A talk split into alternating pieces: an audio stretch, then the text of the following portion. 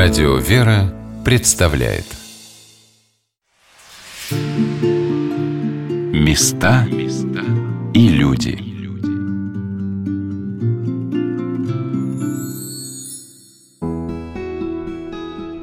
Сегодня на «Волнах Радио Вера» мы рассказываем о Николаевском Малецком мужском монастыре, расположенном в Твери – как неожиданно вам покажется, что в главном храме обители, посвященном празднику Покрова Божией Матери, рядом с владычницей, на спинке которой начертан лик святителя Николая Чудотворца, местом, где в особые праздники присутствует на службе владыка Тверской митрополии, а в обычные дни может сидеть игумен монастыря. Рядом с ней находится ярко-желтый с черным двуглавым орлом флаг Византийской империи, флаг палеологов, ставший главным стягом Святой горы Афон – а дореволюционная обитель имела такие святыни, которые являются благословением Божиим над всей Русью. Так, в XVII веке царю Михаилу Федоровичу Романову шахом Аббасом была подарена часть ризы Спасителя.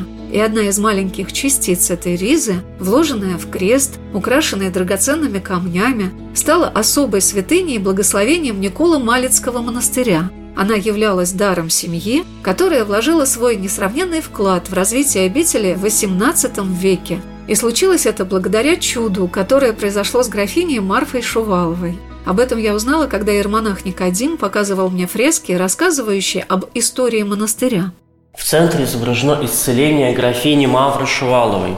Графиня Мавра была близкой подругой и фрейлиной императрицы Елизаветы Петровны. В 1742 году она проезжала мимо нашего монастыря. Графиня направлялась из Санкт-Петербурга в Москву на коронацию своей подруги. Мавра была в положении. На восьмом месяце беременности ей никуда категорически нельзя было ехать. Но она, не желая пропустить торжества, отправилась в путь и по дороге графиня заболела. Путешествовали тогда в колясках, и когда графине стало совсем плохо, остановились здесь в Мальской Слободе, которая образовалась вокруг монастыря, вызвали доктора. В течение трех дней врач пытался вылечить Мавру перепробовал все лекарственные средства, которые тогда были известны. Ничего не помогало, и на третий день врач перестал слышать сердцебиение младенца. Было ясно, что ребенок уже погиб в утробе матери. И сама графиня умирала. Братья нашей обители, видя такое отчаянное положение, принесли чудотворную икону, отслужили водосвятный молебен. Графиня после молебна выпила святую воду, заснула, а утром проснулась совершенно здоровой. Через два дня она благополучно доехала до Москвы, где родила здорового сына.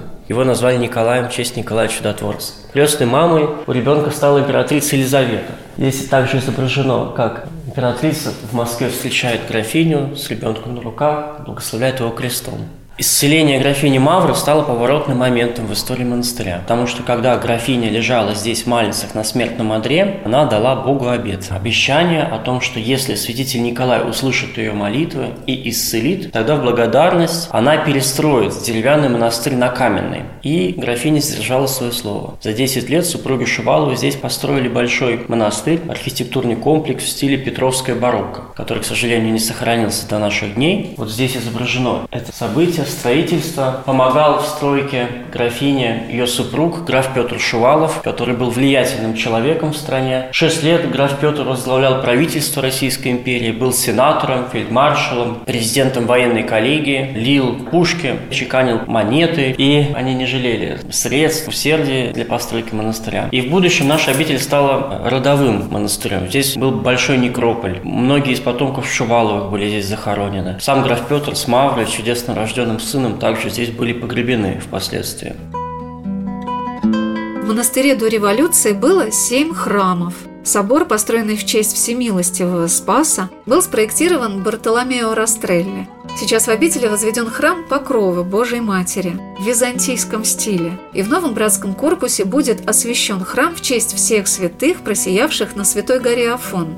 Отец Никодим – иконописец, чья родина – город Таллин, рассказывая мне о программе росписи Покровского храма, сказал, что многие композиции придумывались им вместе с человеком, которым была расписана большая часть храма. Это иконописец из Румынии Руслан Гебе. Что-то копировалось из афонских монастырей Дионисиат и Ставра Никита. Идеи орнаментов балок, расположенных по плоскому потолку, несвойственному русским храмам, были взяты из сицилийских базилик, украшенных арабами в стиле пещеры Медины. В первом притворе, называемом «Экзонартекс», изображены образы дохристианского времени. Это древнегреческие философы. Здесь в притворе внизу иконописец изобразил необычную такую фреску «Мудрецы», древнегреческие философы. Это редко встречается в некоторых храмах Святой горы Афон в притворе, в метеорах, в других местах Греции. Притвор, где мы находимся, место, где стояли раньше, молились оглашенные, язычники, готовящиеся принять крещение. Вот по своему рождению все эти люди формально были язычниками, но по сути они все искали истину. Они основывали философские школы, высмеивали древнегреческих богов. Например, Платон первый изложил четко учение о бессмертной душе. Слева от него Аристотель, на его метафизике строится вся философия христианства. Еще левее Пифагор, изучая математику, он пришел к выводу о том, что Вселенную создал единый разум, единый Бог. Сократ если почитать его письма, поражаешься его нравственности, кажется, что их написал христианин. Ксенофан изобрел учение о божественном логосе, нетварном слове, за три века до рождения Христа. И потом это учение уже использовали отцы Каппадокийцы для защиты догмата Пресвятой Троицы. И вот каждый из них внес свой вклад в подготовление греческого народа к принятию христианского благовестия. Юстин философ их называет «христиане до Христа». Почему греки так легко приняли христианство? За 50 лет весь народ крестился, потому что почва уже была подготовлена. Поскольку здесь у нас греческий устав, отец Борис, как любитель философии, просил изобразить вот этих вот мудрецов. Больше всего в Покровском храме мне запомнился небольшой боковой предел, посвященный Архангелу Михаилу и всем небесным силам. В нем изображено 100 ангелов. Он расписан не как внешний притвор по темному фону фигуры святых, а наоборот, за счет малого пространства иконописцы выбрали белые фоны, как в сербском монастыре Дычаны. Этот притвор является исповедальней. Здесь совершается таинство исповеди. Еще в неосвященном алтаре этого предела стоит икона, точно копирующий образ Пресвятой Богородицы Троеручицы из монастыря Хиландар. Настенные росписи храма производят свое замечательное воздействие на всех приходящих с большим мастерством, благоговением, вкусом. В Николо-Малицком монастыре создано внутреннее убранство церкви. Сюда хочется прийти, чтобы внимательно рассмотреть все фрески. А, например, у прихожанок есть прекрасная возможность почувствовать себя внутри афонских храмов – но особое место в росписях этой церкви занимают изображения чудес, связанных со святым покровителем Малицкого монастыря, святителем Николаем Чудотворцем. Его чудеса, продолжающиеся до наших дней, сопровождают историю обители с древности. Третье клеймо – это чудо о пожаре. Это первое чудо, связанное с иконой святителя Николая – 1675 году монастырь полностью сгорел. Ничего не сохранилось. Кельи, храмы, чистокол, все сгорело. Даже такие вещи, как ложки, миски деревянные, все в пепел превратилось.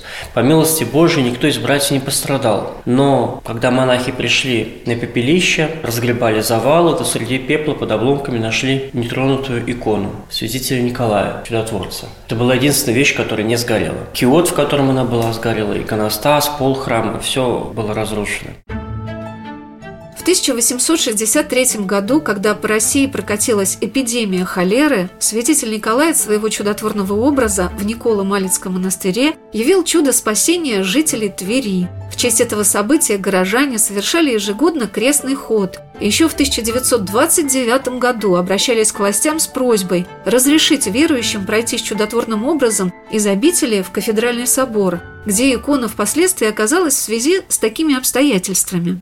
Женщина, бывшая прихожанка монастыря, пробралась в обитель в 30-х годах и выкрала икону из монастыря. Спрятала себя на дому. Когда сюда пришли немцы, Вообще, когда началась Вторая мировая война, здесь проходила линия фронта. Немцы наступали на Москву. Калинин они решили не задерживаться, они просто его окружили, продолжили захват города, а основные войска вермахта отправились на Москву. Здесь шли ожесточенные бои. Мальская деревня несколько раз переходила из рук в руки. При начале немецкого наступления в стенах Спасского собора нашего монастыря несколько дней размещалась ставка обороны города Калинин. Был штаб наших войск. У немцев разведка работала хорошо, они об этом знали, поэтому они усиленно авиацией бомбили наш монастырь. За несколько часов фашисты практически стерли обитель с лица земли. Разбомбили собор, шесть из семи церквей, колокольню, стены, башни, корпуса. Уцелел только полуразрушенный Белый Братский корпус и Покровский храм,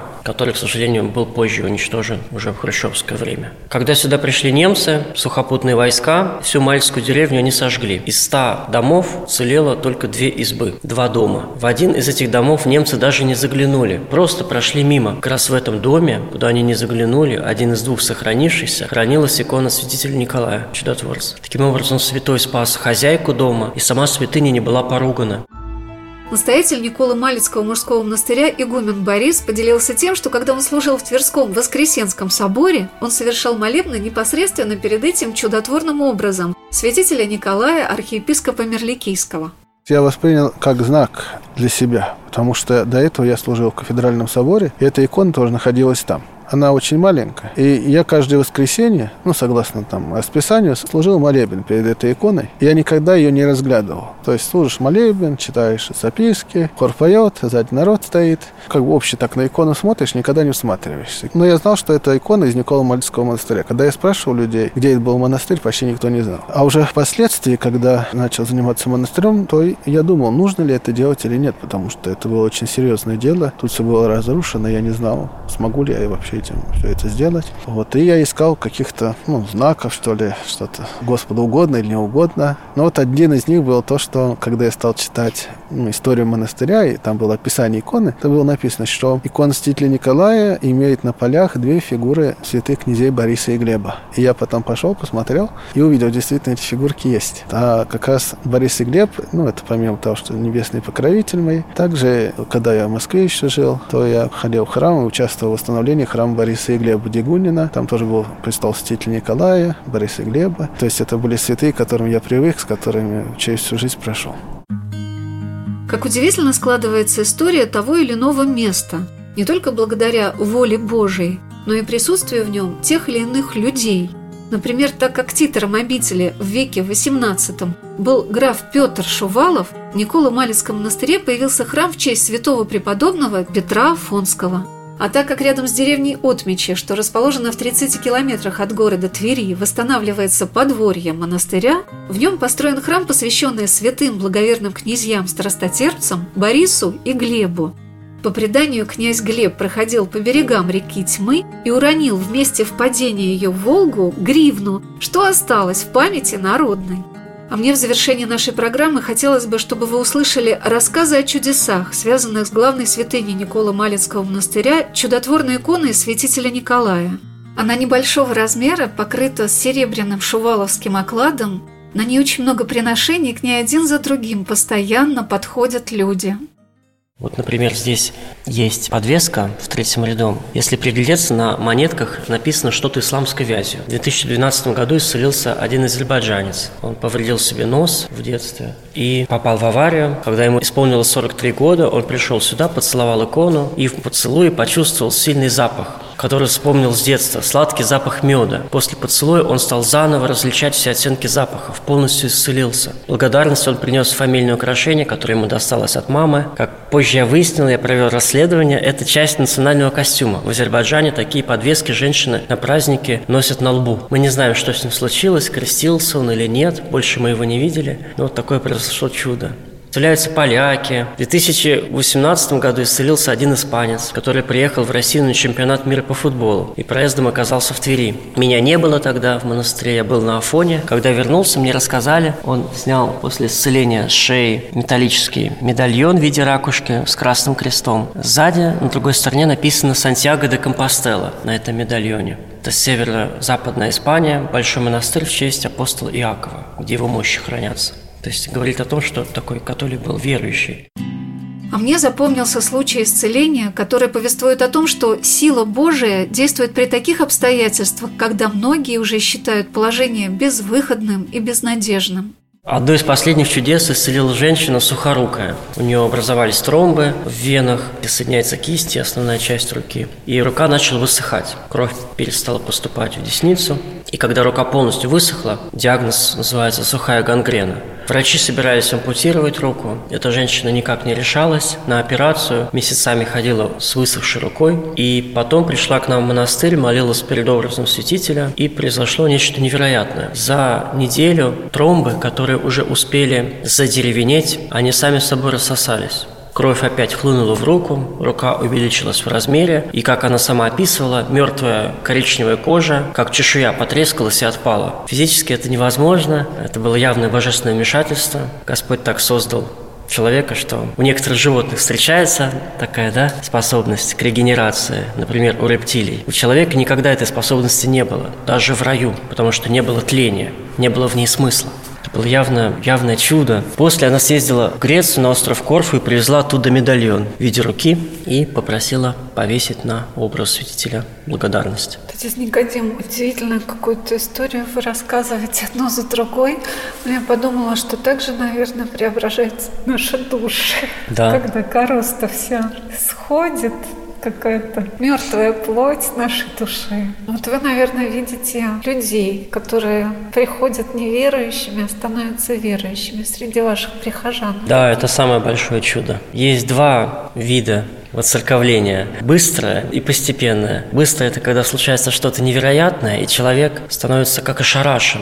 Когда Господь его буквально выдергивает из бездны греха, и процесс веры, обретения веры, он мгновенный. Таких случаев немного. В основном люди приходят поэтапно, постепенно прозревая от духовной слепоты, и они даже сами не могут сказать, в какой момент они стали верующими. То есть они тянулись к свету, согревались, и постепенно Господь их приводит к себе, в свою церковь, в ковчег церковный.